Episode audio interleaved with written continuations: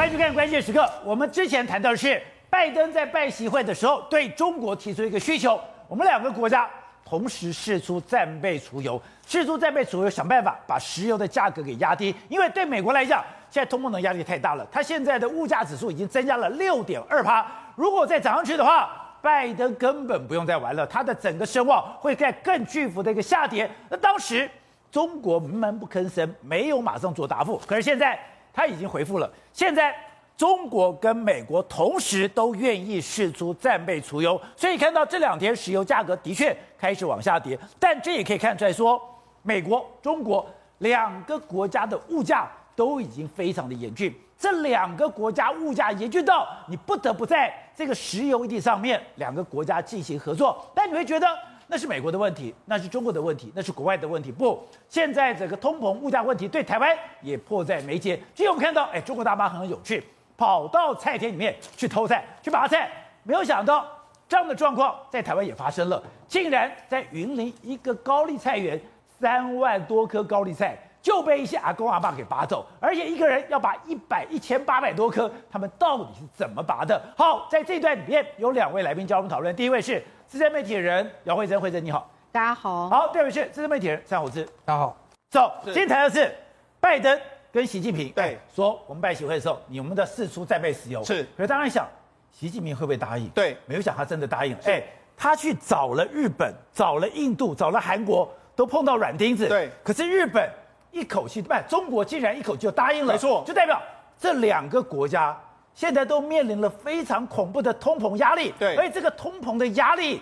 现在对台湾来讲，也铺天盖地而来。而且目前中美的对抗之下，那拜习会里面来说，这一次。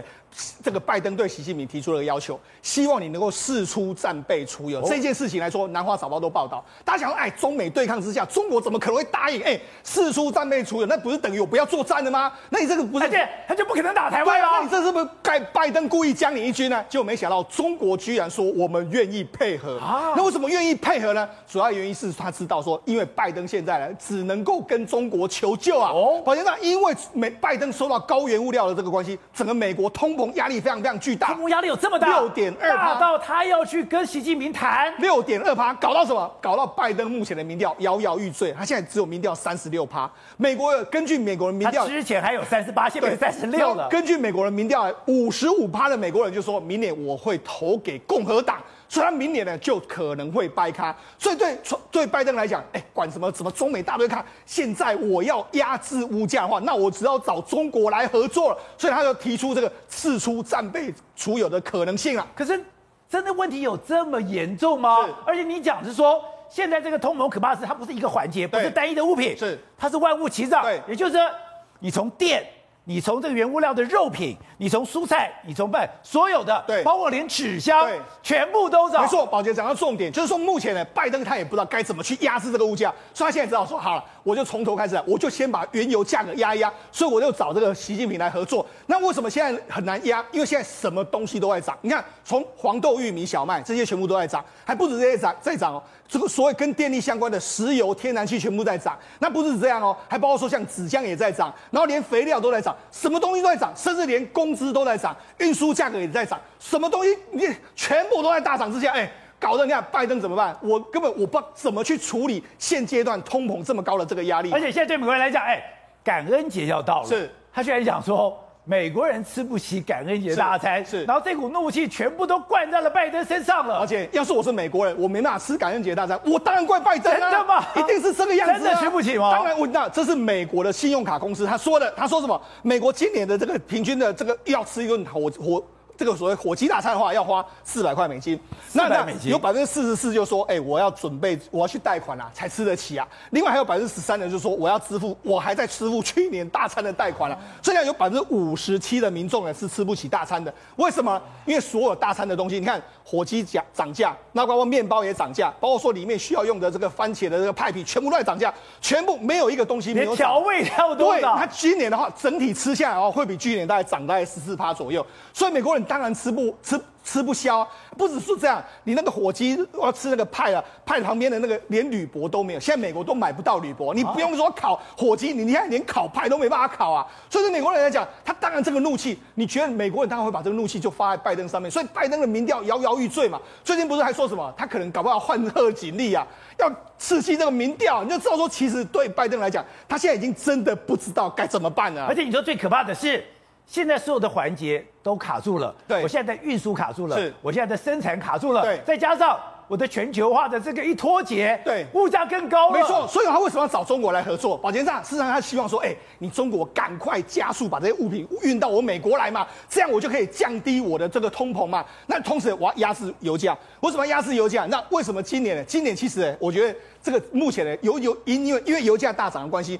逼得美国跟中国就要互相合作哦，因为中国跟美国他们都是油价大涨之下非常大的受害者。那反观谁最受益最多？当然是普丁啊，当然是欧佩克这些国家嘛。合作对付普丁。对啊，你看，啊事实上现在阿美石油公司啊，他没想到他在上一季他的获利变成是世界上最高获利的一个公司，他的阿美石油公司来到两兆美金的市值啊。所以它变成全球市值第三，它仅次于苹呃一这个微软跟苹果，它是第三。哎，原本它市值去年腰斩哦，到一一一一兆不到，现在又到了两兆。你就说说烧掉阿伯赚了多少钱？那你更不用讲普丁赚了很多钱。对呀，哎，阿美如果赚钱，对啊，普丁一定也赚钱。普丁当然赚钱，所以你看他最近意气风发，他什么中中亚也要搞一场，然后印度也要搞一场，这么狂的销，这么狂的这个企业，你现在如果没有中国跟美国互相合作压制油价的话，这个油价再一直这样下去的话，当然了，对中国跟美国来说，两个国家绝对都会受不了。也就是你看这个数字，如果你今天是美国人，你就看到这个通膨，这个物价指数是这样涨的，对，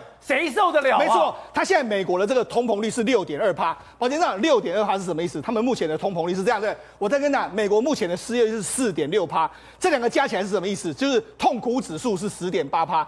所以吗？我跟你讲。嗯，历任美国总统痛苦指数只要来到十趴以上，你不用讲，你绝对是会挂掉。所以现在对拜登来讲，他当然知道会挂掉。那你想说啊，那中国为什么要跟他合作？我想中国目前的整个通膨率是没有很高，大概一点多趴，但是它的 PPI，也就是生产者那一边，生产者那一边呢，哦，物价一直在大涨，涨了十三点五趴，哎。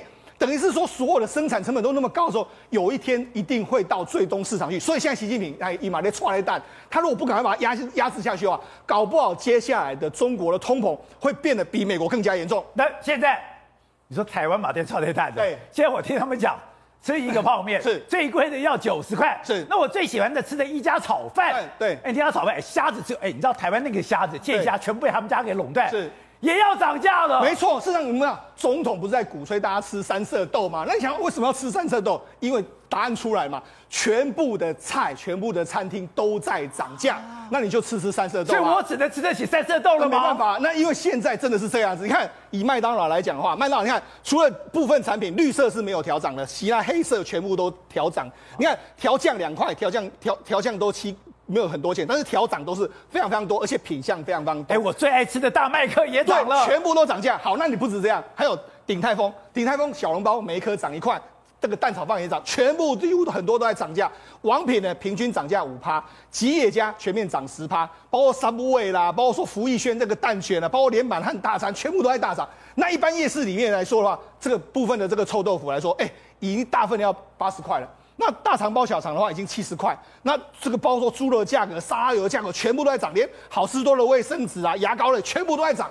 所以再告诉你们，这个通膨怪兽也已经来到我们台湾，谁也躲不掉。这也是为什么我们蔡英文总统要吃三色豆，因为他知道说接下来一段时间，搞不好我们会有很多这个通膨的压力会到笼绕笼罩在我们任何一个产业。可是只是暂时性的，还是我要长期抗战了呢？而且只要油价下不来的话。它绝对就是长期性的，尤其像油价下不来，因为油价是关乎一个非常重要的重点。难怪拜登要先压油价。对，为什么油价要压？因为你油价压下去之后，运输成本就可以降低，运输成本降低之后，全面都会下降。甚至你油价下降的时候呢，你天然气也会下降的时候，你发电成本那些都会下降。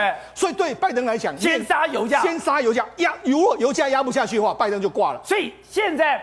是拜登联合习近平去对付普丁，一定要把油价打下来，打下来的话他就赢了。打如果打不下来的话，那就是普丁赢了。所以两两两个人现在就是这个这个直接对决的这个局面。而且我这两天我觉得，你觉得好笑也好笑，心酸也心酸。对，我们之前讲了，在中国有一个大妈团，老大爷的老爷团，哎，全部是路边拔菜。对。就没有想到这个状况。对。在台湾的云林发生了，没错。事实上，我们啊前几天我们来讲说，哦，中国那个大妈太夸张，就像组团去拔菜，结果没想到我们台湾也发生类似。台湾也发生。对，这在云林。云林为什么？为因为这个市场很，这个在种这个高丽菜。哎，高丽菜现在是出的时间了，结果没想到，哎，这个农民早上去的时候，发现到，哎，啊，怎么有我的高丽菜田里面怎么有人在那里面了？他赶快去报警，报警的时候，赶快马上警方抓了大概约莫十个人，哎，查获四把镰刀、一把菜刀，还有八十九颗的高丽菜，还有八十九颗高丽菜，因为他们有十几个人在那边割菜。那这样，他原本种了这个约莫是两这个八分地，八分地来说的话，约莫两万多颗，就没想一一去的话，哇，两万多颗很多都已经要么被采了，要么就是没办法采收，就他一一个晚上会损失了二十万。就他就他们说，哎呀，怎么办啊？这个真的是非常痛苦啊！不是，我觉得更妙的是，哎，这阿伯阿季嘛这边他们讲说，哎，他们说我有割高丽菜，他说我以为高丽菜弃收，弃收想说放在田里面很浪费，我才不告而采。结果是？那你怎么弃收？现在高丽菜多贵，你知道吗？李富成讲，你去买菜，你去买菜工，一个苦瓜七十五块，三个 tomato 七十五块，高丽菜半粒。大理空，对，你看，事实上这些，我觉得这个欧巴桑跟大叔他们也是在脱税支持，他怎么会不知道？现在整个市场上，终端市场里面，半颗高丽菜要一百二十块，三个青，三根青，对，一百二十块。所以呢，半颗一百二十块，你看你拿了两颗就两百四十块，他们怎么会不知道呢？那你知道两颗两百？因为为什么？因为去年的确我们高丽菜过过剩，那的确有些菜园是开放让人家让人家免费。他说：“哎呀，对呀、啊，我以为这个好像是这个过剩啊，浪费，所以我们才不不告而采。那那事实上全案就是警方依这个所谓窃盗罪，就那事实上现在还追查。”不只是那十个人，现在约莫有财年前的有上百名，上百个。所以呢，这个我们我这个消息我们看了，不知道该怎么样的回应。不过告诉你，就是因为通膨压力很大的时候，其实每一个人，又特别是对我们民生消费来说的话，都是非常大的负担。好，董事长，你这样讲了，这个世界没有永远的朋友，没有永远的敌人，只有永远的利益。现在，拜登跟习近平两个人合作，真的是要对付普丁吧？哎，普丁你赚得饱饱的。这两个国家惨了。这一波的能源价格的上扬，主要就是普丁跟欧佩克已经签了合订合作协议，保证不增加产量，这是基本原则。所以这个美国已经对欧佩克国家、阿拉伯国家施了很大压力，希望他们增产，因为欧佩克占全世界在百分之十左右的油价，他就是不理你。那什么结果呢？结果很简单，大概油原油价格在这一波涨了快百分之六十。六十里面就占它的汽油价格的大概占了一半，就是大概三十趴里面。那这个美国是完全这个运输业的卡车运用油，它整个全部要靠这个东西啊，所以这一波这这个美国的受伤非常惨重。在当在前两天我们看到这个。他们拜习会，对，我谈这个议题。对啊，怎么我释放战备储油？只有这个南华早报丢出这个议题啊。你当然讲，南华早报丢就代表中国的态度，中国要放了。对，我就怀疑说南华早报就是带风向，他要同意这个事情了。结果今天终于消息出来，他正式由他官方答应说，我们已经开始在进行这个工作了。对，好，我们先谈政治上来讲的话，这个对台湾不是好事的。真的假的？呃，你要想想看。我们上一波在九幺幺之前的台美关系是不是非常良好？对，结果出来一个反恐以后，台湾就边缘化嘛，就马上开始就边缘化了嘛。所以这一波开始，而且基本上民进党、民民主党政府啊，基本上是左派政府。左派政府他们跟共产党之间的关系的谈判的合作的空间本来比较大。你看每一次是奥巴马不是一样吗？对，克林顿不是一样吗？拜登又来了嘛。所以我们一开始你记不记得刚？说现在台湾要戒慎恐惧，戒慎恐惧。一开始我们看到拜登当选，我们就非常小心。哦，看来之后好个呃川规败选，还不错，对不对？现在的情况变了，因为全世界通膨。全世界通膨的主要的原因，我刚刚讲的，因为能源部分是由这些能源、油源的生产国家有意的制造了一个通膨，因为他们有需求，他们国家也有财政需求，他国家也有需要科技上转型的一些预算的需求，这个是没有办法的事情，所以这个已经变成一个直接头对头的一个冲突了。那中国这个跟美国一合作的情况之下，当然跟俄俄罗斯的关系会搞坏掉嘛，这个一定是搞坏的嘛。对，这那这两个就那可是在军事上。科技上，他又要靠它，对，所以这个战，这个核战战跟这个有的关系哈，是敌乎有乎，这个东西还在变化中。好，那现在这一波看是很清楚，我们关心什么东西？哎，到底这个中美会走到哪里？这个我们前两天一个新的变化，新的变化，这个变化对台湾不是好事情。然后跟着你看叶伦，他的财政部长，我前两天就讲过这个事情，叶伦已经在放出风声来降低部分关税。对，因为他的一点二兆的预算财基建预算通过之后，他就发现一个很严重的问题：如果用高关税来惩罚中国的话，他会买到跟其他国家成本加高，或是美国制造的成本太高，会买到非常高贵、比较贵的这种产品的价格，让他的预算效率降低。所以他开始，他先，他完全不考虑戴琪啊、哦，你看到没有？他现在考虑最终以互惠方式降低部分关税，他先放消息了。所以现在对美国来讲，最迫切的问题是物价，是通膨。像台湾现在过年前都不肯开放嘛，不肯开放的情况之下，很简单嘛，我们的通膨一定会上来啊，因为生产力降低嘛。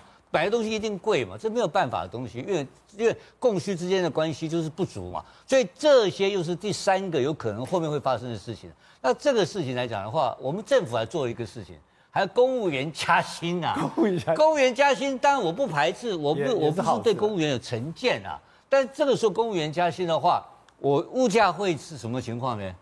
物价一定会上扬嘛，对不对？因为你是公务员一加薪，整个物价一定会上扬，没有关系啊，吃三次的豆。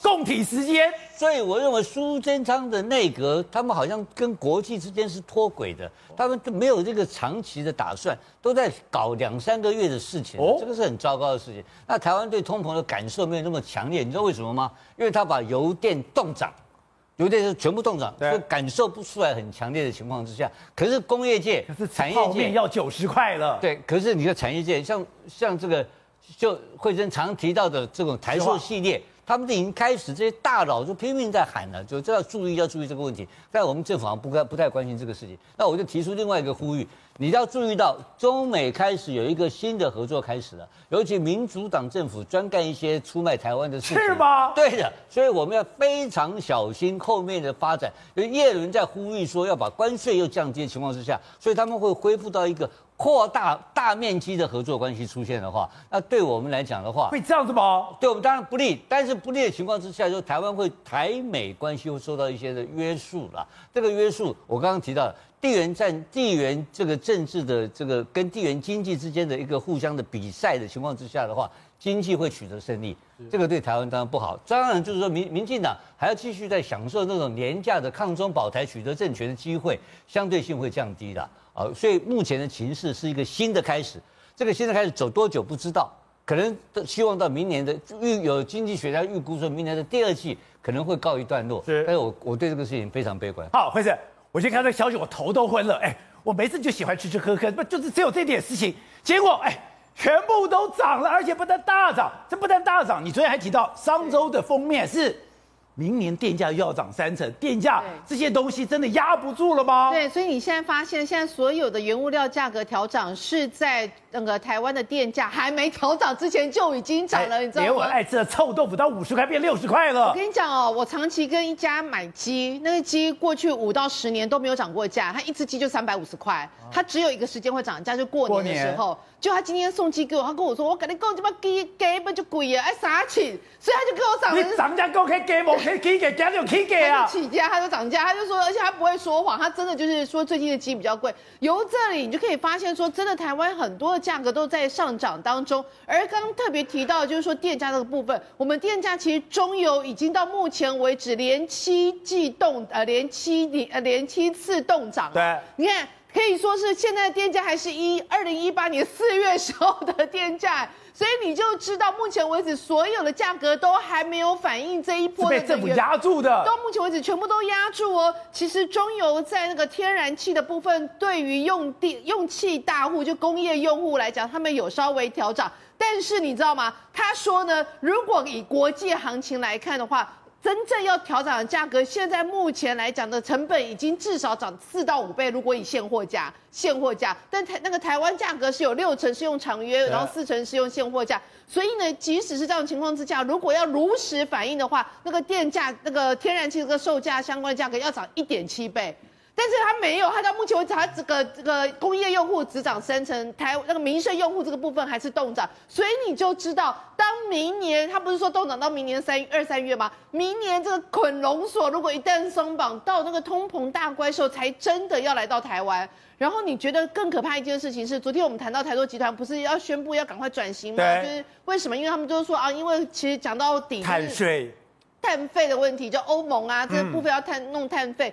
今天有个最新的媒媒体报道出来，你看到你才会了解一件事情：全世界最遥远的距离，就是台湾业者认为碳费应该扣多少钱的距离，你知道吗？给你看一个，你也惊喜。我们台湾这个民调出来哦，这个工总今天公布的，国内呢有一些一些业者做民调，在三百七十二份有效的问卷当中，他们认为呢，你如果以后要对企业课征碳费，每公吨大概课征十块美元，和台币大概三百两百八十三百元左右。可是你知道，目前为止，全世界其他国家。瑞典科每公吨一百三十七美元，瑞士科每公吨大概一百美元。那我们昨天提到的欧盟整个国家平均大概五十欧元，五十欧元换算成台币是大概一千五百块台币。他们现在目前为止，台湾只想要大概不要超过十美元啊，然后呢，最好是在一百块台币，一百块台币。我刚刚讲到欧盟是一千五百块台币，差了十五倍耶！所以在这种情况之下，你就知道其企业的慌张是什么。企业现在有点想说，政府你告诉我，二零二三年之后你们要给我们课征碳税，但是这个到底要课征多少钱，你没有告诉我。但这个企业是想，你如果政府要跟我课课这个碳费的话，那我只能转嫁给消费者啊。所以现在所有的问题在这里，你到底要课多少钱？对，讲清楚说明白。哎，你说。现在有这么多钱要扣，对，然后呢？你知道非常好笑的是呢，现在竟然好这个这个所有的问卷里面还问到一件事情，你认为哦，这个碳费的定价会营业会影响你营运的大概有多少厂商？认为有些影响的高达五十一点五趴，认为影响很大的高达四十八点五趴。换句话说，没有人认为没有影响啊，就是一定都会影响啊。所以你就知道，但是目前为止，所有的企业其实现在的。唯一的对政府的一个不理解的地方，就是说你到底要怎么克？你完全没有一个方向，没有一个着落。再来，你克了这个税之后，你要怎么去扶植？你要把钱用去哪里？难道你不能说这笔钱被你政府是就花掉了？就花掉，花去哪里也不知道。所以呢，现在企业界其实非常惶恐。简单来讲，一旦到明年三月之后，一旦这个所谓的全部冻涨这个情况松绑之后，到时候台湾的通膨大怪兽才真正来临。好，后生。当然要的，在物价涨的时候，人民老老百姓日子不好过，日子不好过的时候，当然希望说你政府的效能能够提高。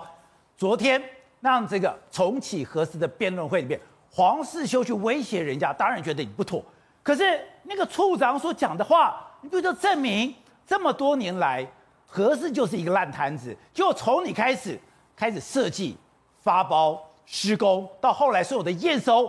是完全的上，这个说上下其手，这么在里面分赃，哎，你根本就是一个犯罪实物。如果那个处长讲的是对的，从何事一开始，这个台电再讲一遍，台电还有政府，你就在犯罪了。区委会主任那个全文被人家传到 PDD，然后 PDD 底下面乡民就洗一串，这叫犯罪自白书，对不对？你这几你们这几年。这这几年这搞了这么久，花了人民快三三快三千亿，结果搞成这个样子，说这个也不行，那个也不对。哦，他说什么 K 六用日本 K 六 K 七的厂房，然后用用美国的机组，然后跟你讲说什么抗辐射能力不足啦，然后防防火，他连防火门的防没有符合防火规范都拿出来讲哦，然后过压保护过压什么为主体保护不足啦，然后分包什么东西，就是。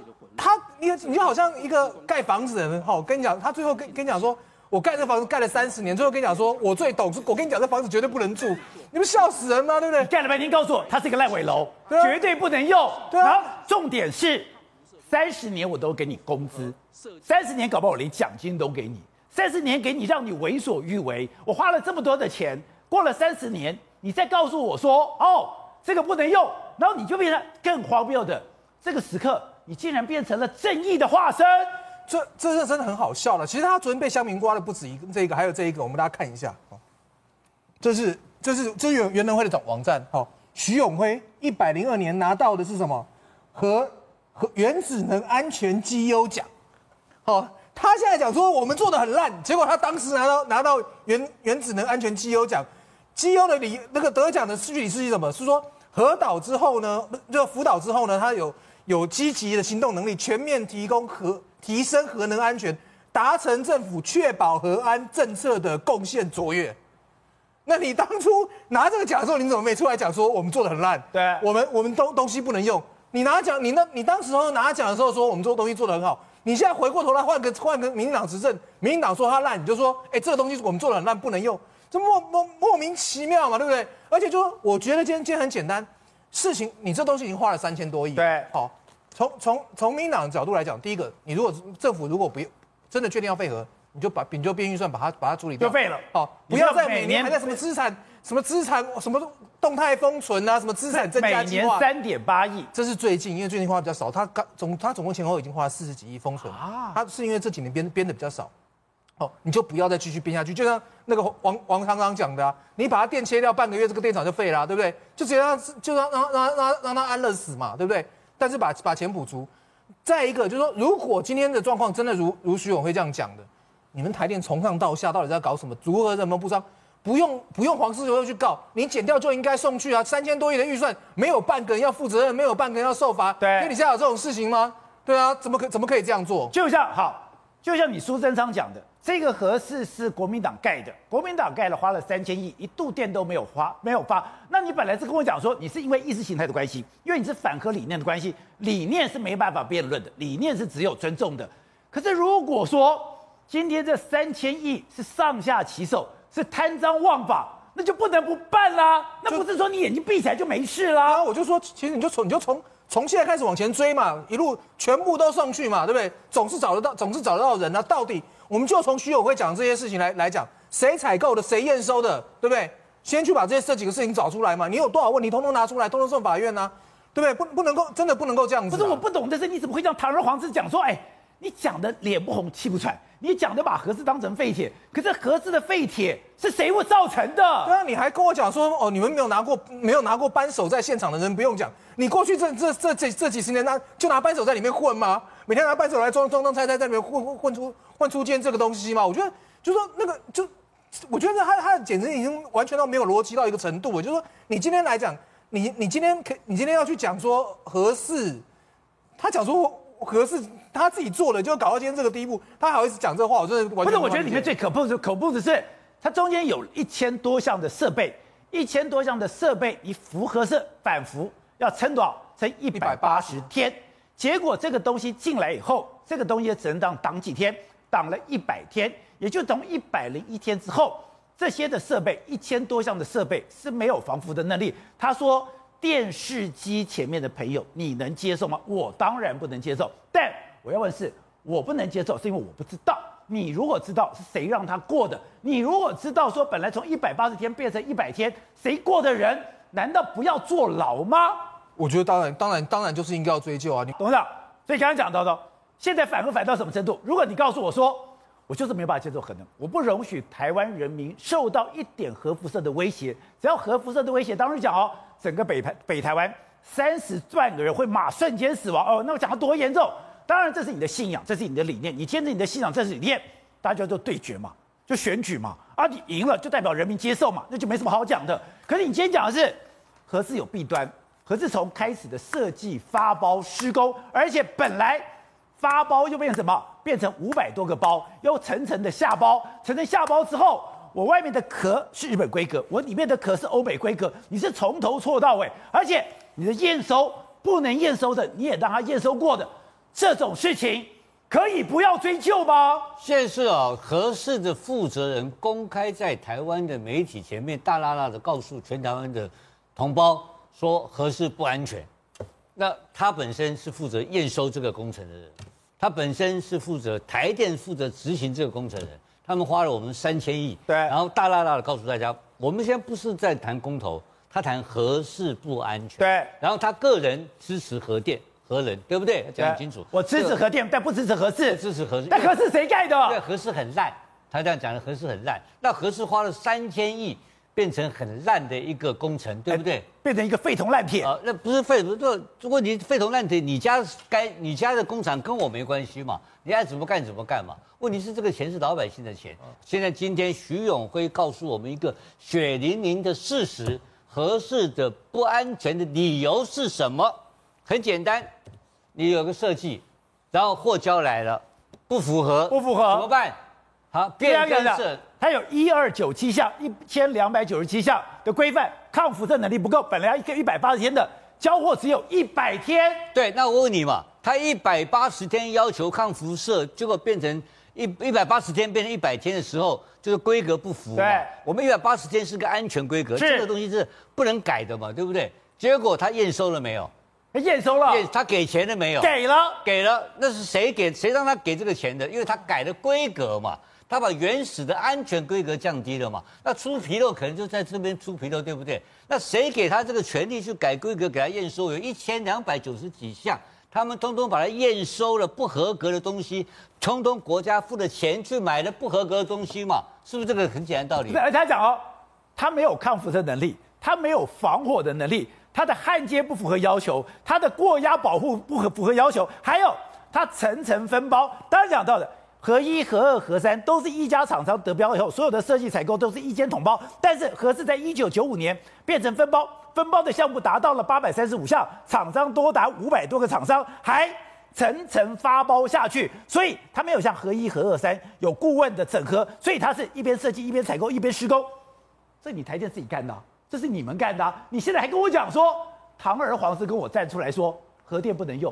那谁干的？你们干的啊！而且他负责验收，就是徐永辉负责安全规范的验收嘛。这个这这结论是这个，但分成两个部分来看，这个违法在哪哪里呢？第一个，他很清楚的告诉你什么地方、什么地方、什么地方不合乎合约规定，对，然后他们花钱花工厂就把它买下来了嘛，然后他把原来的合约规定改了嘛，那这个事情叫什么东西？就是贪赌嘛。就是违法验收嘛，对，违法验收买了不合格的东西，而且不合格的部分离谱到是跟辐射安全有关系，跟防火安全有关系。对，这最敏感的部分，他们居然敢胆敢就把国家的钱付出去，这是第一个部分。是谁？那是承包商是谁呢？是验收人是谁？那个就是分赃，把你这个包分下去，大家利益均沾，你这阿猫阿狗通通来参一参，通通能够分分分一把，你能不能做不管你。反正就给你台电做公关用的，然后让你一大堆钱，这个三千多亿可能有一千五百亿就这样分掉了，他也是这样的恶干的嘛。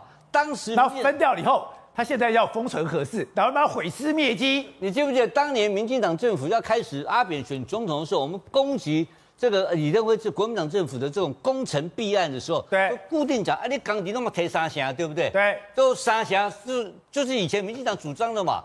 呃，这是，这是抓就抓三成，三千亿的三成就是九百亿耶，贪污九百亿贪掉了。那这个东西为什么你要分分成五百个包、八百个包？他你为什么合一二是一个包给老美去做嘛？对。为什么台湾人哎，台湾人就不能做，也不会设计，就搞一些土包子在里面把工程搞得跟一个跟个跟个跟个跟个麻花一样，你看见没有？人都不能走，他都搞得乱七八糟的。那他也讲。核市场的管路挤在一起，电磁干扰、耐震疲劳都有问题啊！为什么会这样子？就是你的外壳是日本规格，里面是欧美规格啊！那个都不管，那个不管，外管你欧美规格、日本规格，反正你就照规格给我做，做不到就罚款嘛。因为我没有请你来开，我公开招标嘛，我没有求你来做，是你自己看完规、看完规范，你才跑来投标嘛。投完投标交货之后，你看到没有？哎，它的 D I D C I S 系统。交货的时候安装发券跟基础不合，对，欸、基础不合的时候应该怎么样？应该是谁的问题？是你，因为我前面基础做好了，你不合，你后面交货厂商要负责把这个把你的产品调整到符合我的基础嘛？就他怎么样？他把基础敲掉，就图利厂商嘛。我我院长，我一定要来交货的时候，我要拿到图样嘛，我知道你基础做什么样子，我的工厂做出那个基础交给你。对，结果你是把基础敲掉，配合国配合这个交货厂商。这个摆明了就是图利嘛，怎么可以这样子呢？所以他这个就是中间充满了弊案，充满了偷鸡摸狗的事情。然后他自己本人，然后台电还义正言辞的出来讲话，他本人大剌剌的跟大家讲，他每一项都是罪行，每一项都是犯行，都是犯行。所以这个事情，我们台北的北检的检察官立刻可以可以申请调查，不要去抓那个林权的三百万二十六路人马了，你知道吗？这个是三千亿大案，跟去拼抓起来。